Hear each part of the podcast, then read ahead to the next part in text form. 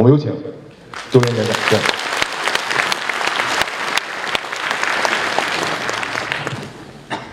呃，这个对外经贸大学的同学们，大家好。在这个于老师后面发言，我觉得压力山大。他把一场本来是严严肃的这个学术讨论，变成了一个一场非常欢乐的单口相声，让我恍惚之间好像回到二十年前新东方这个课堂上的感觉。原来那时候上课是单口相声的没错没错，被他忽悠了二十年啊。那么回到正题啊，我要感谢这个广西师大出版社的邀请，让我有机会能够非常深入的去阅读张文云老师的这本书《理念的力量》啊。那么不夸张的说，几乎每一页我都画下了很多的这个下划线啊，有很多的共鸣之处啊。尤其是呃这本书的书名《理念的力量》，作为一个哲学工作者啊，我非常的喜欢啊这五个字，可以说是刻骨铭心啊，感同身受。为什么？因为每当有人啊语带嘲讽的问我说：“你们学哲学的有什么用呢？”我就经常会说。我们学哲学的，虽然看似无用啊，其实是有大用啊。所谓无用之大用。那么张文英老师又给我提供了另外一个说法，就是所谓理念的力量。那么说到理念的力量啊，我经常举一个例子：法国大革命时候，这个当民众攻陷巴士底狱的消息传到巴黎南郊的凡尔赛宫，而路易十六惊慌失措之下问道：“什么造反了吗？”当时的波尔多公爵回答他说：“不，陛下，是革命。造反与革命一词之差，不仅是一个语词的革命，而且是一个观念和理念的革命。还是这个法法国国王路易十六，当他身陷囹圄的时候，据说在夜阑人静之时啊，他说了一句话，他说是这两个人消灭了法国。他说的这两个人，一个是卢梭。”一个是伏尔泰，都是哲学家，所以改变观念就是改变世界。那么大家都知道啊，马克思死死后啊，葬在这个伦敦南北郊的海格特公墓，在他的墓碑上刻有两句话，第一句话大家耳熟能详，全世界无产者联合起来；第二句话大家同样耳熟能详，从来的哲学家都只是用不同的方式解释世界，而问题在于改变世界。最后这句话我不是特别的认同，为什么？因为马克思本人正是通过解释世界来改变世界。如果不是因为他发明了剥削，他发明了剩余价值这些概念，那么全世界的无产者怎么可能会联合起来去推翻这个旧世界，去建立一个新世界呢？当然，我们也知道，理念虽然有摧枯拉朽的力量，同时理念它也有可能是存在恶的或者说善的这种区分。所以，正因为理念具有如此巨大的力量，我们就不应该让某一种特定的理念去占据讲台、电台、电视、报纸或者网络，而是应该充分借助思想的自由市场，啊，让每一种理念和观念在公平、公开和自由的环境下面进行竞争。就像张教授所说的，如果我们能够真正执行宪法第三十五条，至少可以消除百分之五十的语言腐败。如果我们能消除这百分之五十危害，如果我们能消除这百分之五十危害最大的语言腐败，那么就有希望消除百分之八十的官员腐败。什么是宪法第三十五条？今天正好是宪法日，我们来读一读宪法。八二宪法第三十五条文本：中华人民共和国公民有言论、出版、集会、结社、游行、示威的自由。那么说到语言的腐败，我特别认同张老师在这本书的第十七章啊，语言腐败及其危害中所传达的观点。什么是语言腐败？用张老师的话说是，指人们出于经济的、政治的、意识形态的目的，随意改变词汇的含义，甚至赋予它们与原来的意思完全不同的含义，忽悠民众、操纵人心，这就是语言的腐败。那么，语言的腐败至少有三种严重的后果。首先，它严重的破坏了语言的交流功能，导致人类智力的退化。其次，语言腐败导致道德的腐败。那么，张老师引用托马斯·潘恩的那句话，我非常非常的认同啊。当一个人已经腐化而侮辱了他的思想的纯洁，从而宣扬他自己所不相信的东西，那么他已经准备好犯其他任何的罪行。那么第三个恶果是语言腐败导致社会走向的高度不确定和不可预测性。可以说，对于以上观点，我我无一字不赞同。那么，双重否定啊，无一字不赞同。如何避免语言的污染啊？作为一个哲学工作者，我首先想到的是要保持智者的审慎，避免误用甚至滥用各种超级概念以及宏大概念。我给大家讲一个故事啊，一九三九年秋天，当时二战激战正酣。维特根斯坦和他的学生马尔康姆在伦敦的泰晤士河畔散步，两个人闲聊的时候就说起了一则八卦消息。据说当时啊有消息传说，德国政府正在谴责英国政府煽动一起谋杀案，谋杀的对象是希特勒。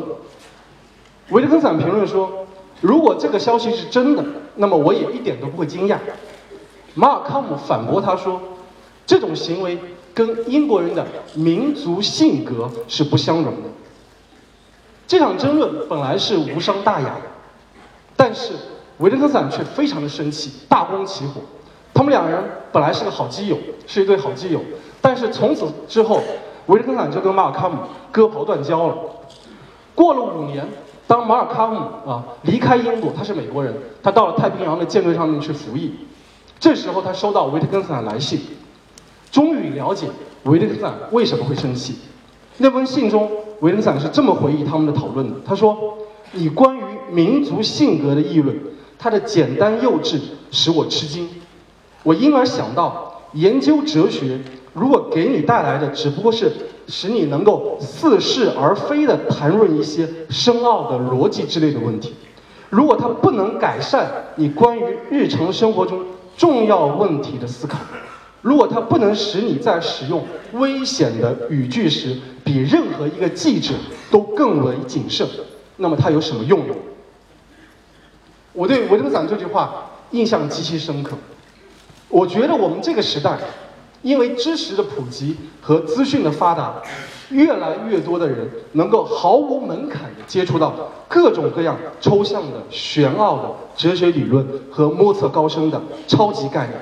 用维特根斯坦话说，就是那些危险的语句。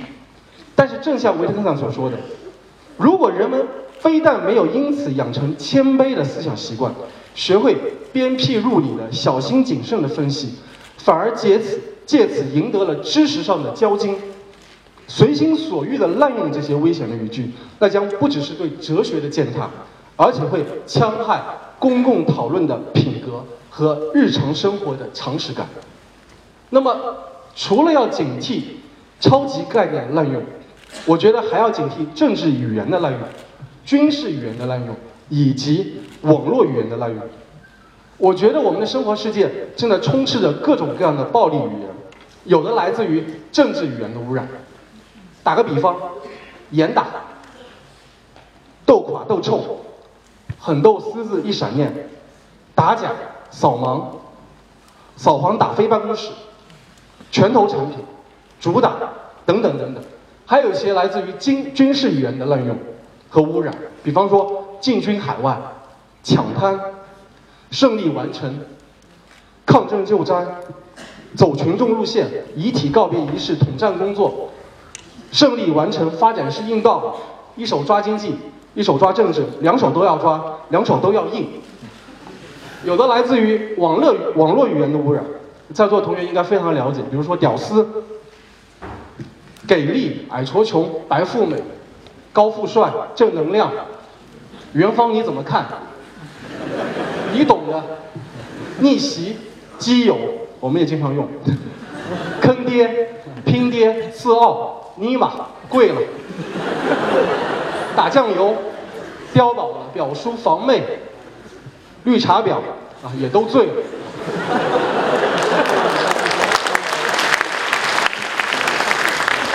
暴力的语言，粗糙的语言，必然会导致暴力的思维、粗糙的思维。奥威尔说：“思维的浅陋让我们的语言变得粗俗，而有失准确，而语言的随意的凌乱，又使我们更容易产生浅薄的思想。在我看来，这种僵化的、暴力的、粗糙的语言，表达出来的是对思考的仇恨，是对思想者本身的恐惧。如果说清晰、准确、有逻辑的思维是走向观念革命的第一步，那么观念的革新首先就表现在语言和表达上。还是奥尼尔的原话：抵制不良英语并非是件无足轻重的小事儿，也不只是职业作家所应该关心的事情。那么，同样的，在我看来，抵制不良中文也不是一件无足轻重的小事。因为语言是存在的家，我们是通过语言来定型我们的思想，通过语言来塑造我们的情感。那么最后，我想花一点时间来谈一下情感问题。我当然和张老师一样，都非常笃信理念的力量，但是另一方面，我不认为理念是万能的。大卫休谟说过一句话，他说：“理性是激情的奴隶。”在现实生活中，我们经常会发现有些沮沮丧的这种事实。哪怕你费尽口舌，试图通过理性的论证去说服或者改变一个人，但你那但你会发现，即便你把他说的哑口无言，你依然无法真正的说服他或者改变他。有一个道德心理学家叫做乔纳森·海特，他在一本书《正义之心》当中指出，我们大脑存在着一种。类似照相机一样的曝光反应，它会把你熟悉的词汇和事物自动的标识为好的、坏的、喜欢的、厌恶的。这种曝光反应，它发生的速度非常非常的迅捷。这个过程也许只有二百毫秒左右。二百毫秒是什么概念？一秒钟有一千毫秒，你可想而知这是一个多么短暂的一个过程。换言之。当你看到，比如说于老师的时候，你立刻就产生了好感，然后你才会通过理性去寻找我为什么喜欢他的理由。在这意义上说，理性是情感的一个慢动作，理性是情感的一个马后炮，理性是情感的奴隶。海特说，我们的社会和政治判断，尤其是出于这种直觉，出于这种情感的曝光反应。对于这一点，我是深有感触。我现在还记得我七岁的时候，那年夏天，我是出生在三线厂，大家可能太年轻都不知道三线厂是什么意思，就是为了预防这个第三次世界大战，然后我们中国曾经在各个偏远山区建立了各种各样的国防工厂。我们这工厂对外是号称卖这个化肥的，其实对内是可以生产炸药的，随时可以这个转产。那么。那年夏天有一天，突然我们那个三线厂的这个喇叭就暂停了红色歌曲的这个播放，然后开始用沉重的啊悲痛的声音开始播发悼亡。我当时正在门口跟我的小小伙伴在玩，我妈就把我一把抓进了屋里面，跟我说：从今天开始，三天之内不准在公共场合大声的说笑。为什么？因为我们慈祥的宋庆龄奶奶去世了。我当时不明就里，但是很快的就接受了我妈的这个解释。多年以后我才认识到，严格说来，我妈给出的这个解释并不是一个道德上的理由，而是一种直觉上的锻造和情感上的规训。慈祥的宋庆龄奶奶去世了，喜笑玩闹当然是错误的行为。这是一种无需任何推理的直觉判断，就像我们看见鲜花，我们会愉悦；听到“癌症”这个词儿，我们会心悸。那么，从小到大，其实我们都是在各种各样的这种情感曝光反应中，接受了一套黑白分明、爱憎分明的情感教育，最后建立起了一一对应的这种情感反应。比方说，宋庆龄是慈祥的，毛泽东。是伟大的，周恩来是敬爱的，旧社会是万恶的，国民党是腐败的。说到台湾，我们就想起收复；说到民主，我们就肯定会接上乱象二字。那么至于美国，我明天就要去美国，然后于老师后天要去美国。说到美国，不仅是美帝国主义，而且要加上邪恶的和亡我之心不死。语言和情感就在这过程当中不断的被加工、被消毒、被驯化。哪怕多年以后，我们知道农民起义不一定是可歌可泣的，民主除了乱象，它也有美德和秩序。旧社会它不一定是万恶的，可能还有温情脉脉的一面。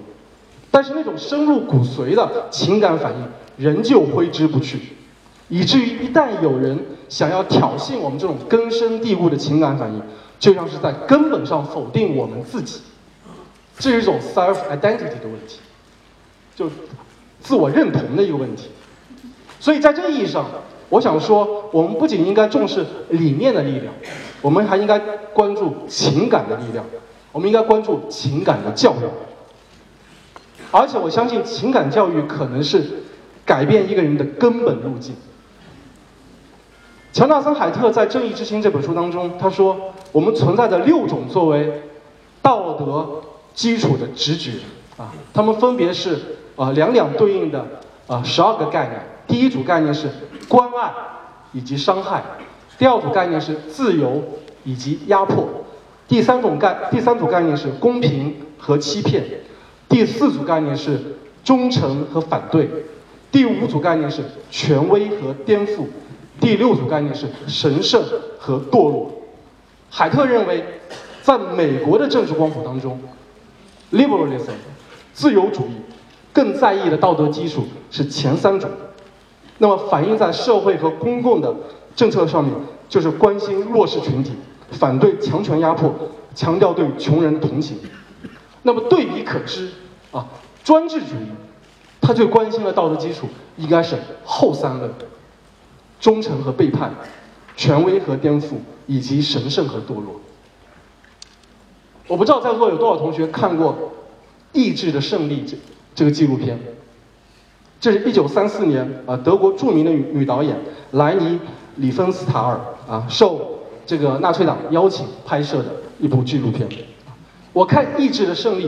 啊总会想起奥威尔的另外一句话，他说：“正步走，是世界上最为恐怖的景象之一，甚至比俯冲轰炸机更令人感到恐怖。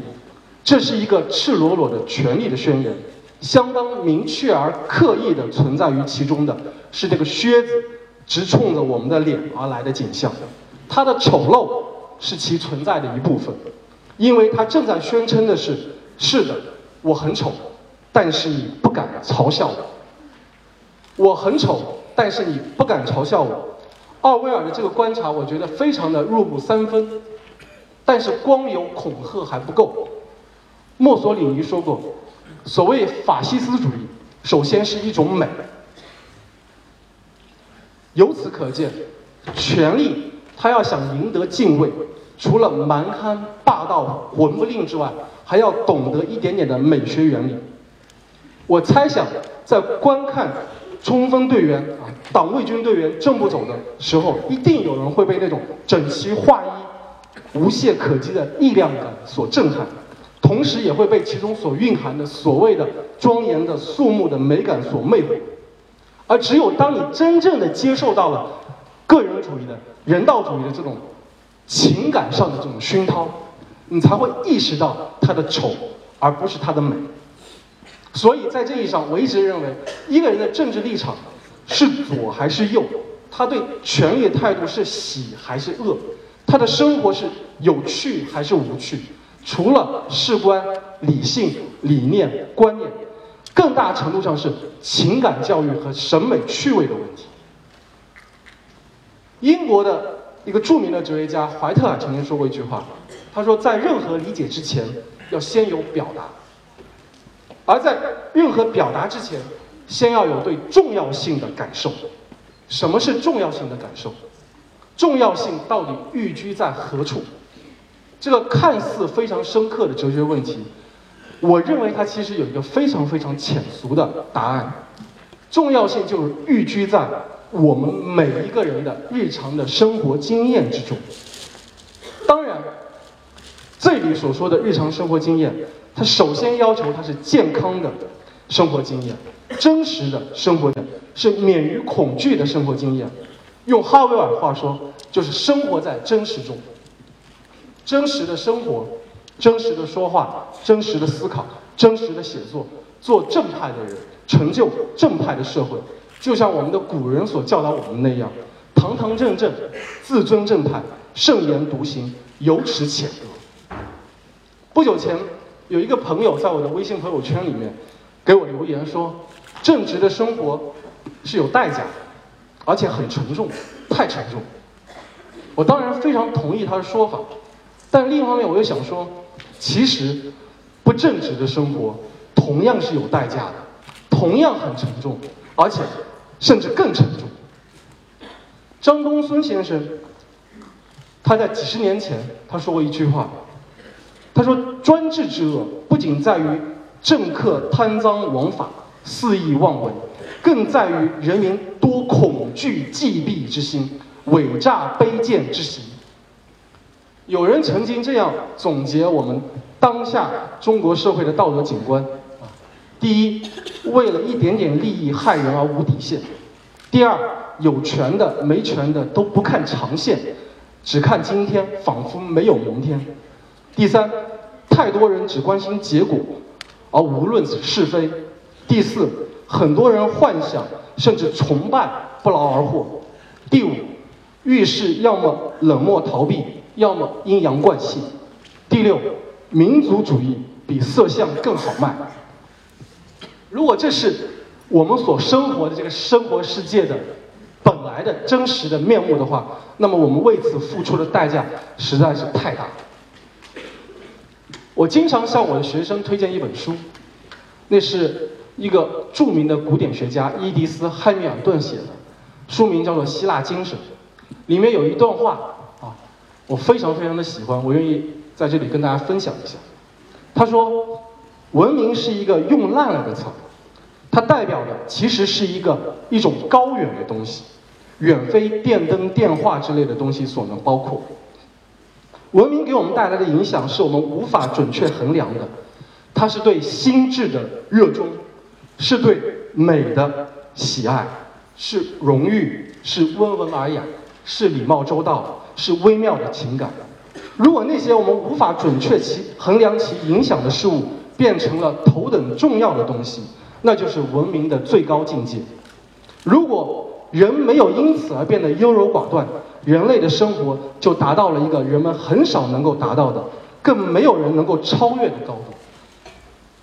这种对心智的热衷、对美的喜爱、对荣誉、对温文尔雅、对礼貌周到、对微妙情感的珍视，我们曾经并不陌生。我最近读到沈从文他的儿子啊沈虎厨啊怀念他的怀念他的父亲的一个访谈，说到沈从文在一次闲聊当中啊提到《水浒》当中武松出差前。细致安排武大郎生活的那个场景，啊，沈从文说《水浒》的这些部分写得好，家常有人情。沈从文又聊到古典名著当中，虽然写过很多刚刚烈鲁莽的人物，但只有为数不多的几个能给普通的读者带来深刻的印象。为什么？因为除了故事曲折动人之外，更成功的地方在于这些粗人。被作者写的非常的妩媚，非常的动人。用简单的语言去谈论复杂的文艺，用日常的语言去描绘微妙的情感，对任何美的、纤细的事物充满了这种敏感和敬意。我觉得这就是文明的最高的阶段啊！这是我所向往的生活。前不久，有一位我非常尊敬的大姐。啊，暂时失去了联系。朋友圈里面一直在疯传她的各种文章，有一句话我印象非常的深刻。她说：“谁爱的最多，谁就注定了是弱者。”我想接着这句话往下说：我们不怕爱的更多，我们也不怕成为弱者，我们怕的是为了避免不成为弱者而失去。爱的能力，那篇文章的题目叫做《弱者的胜利》，好，谢谢大家。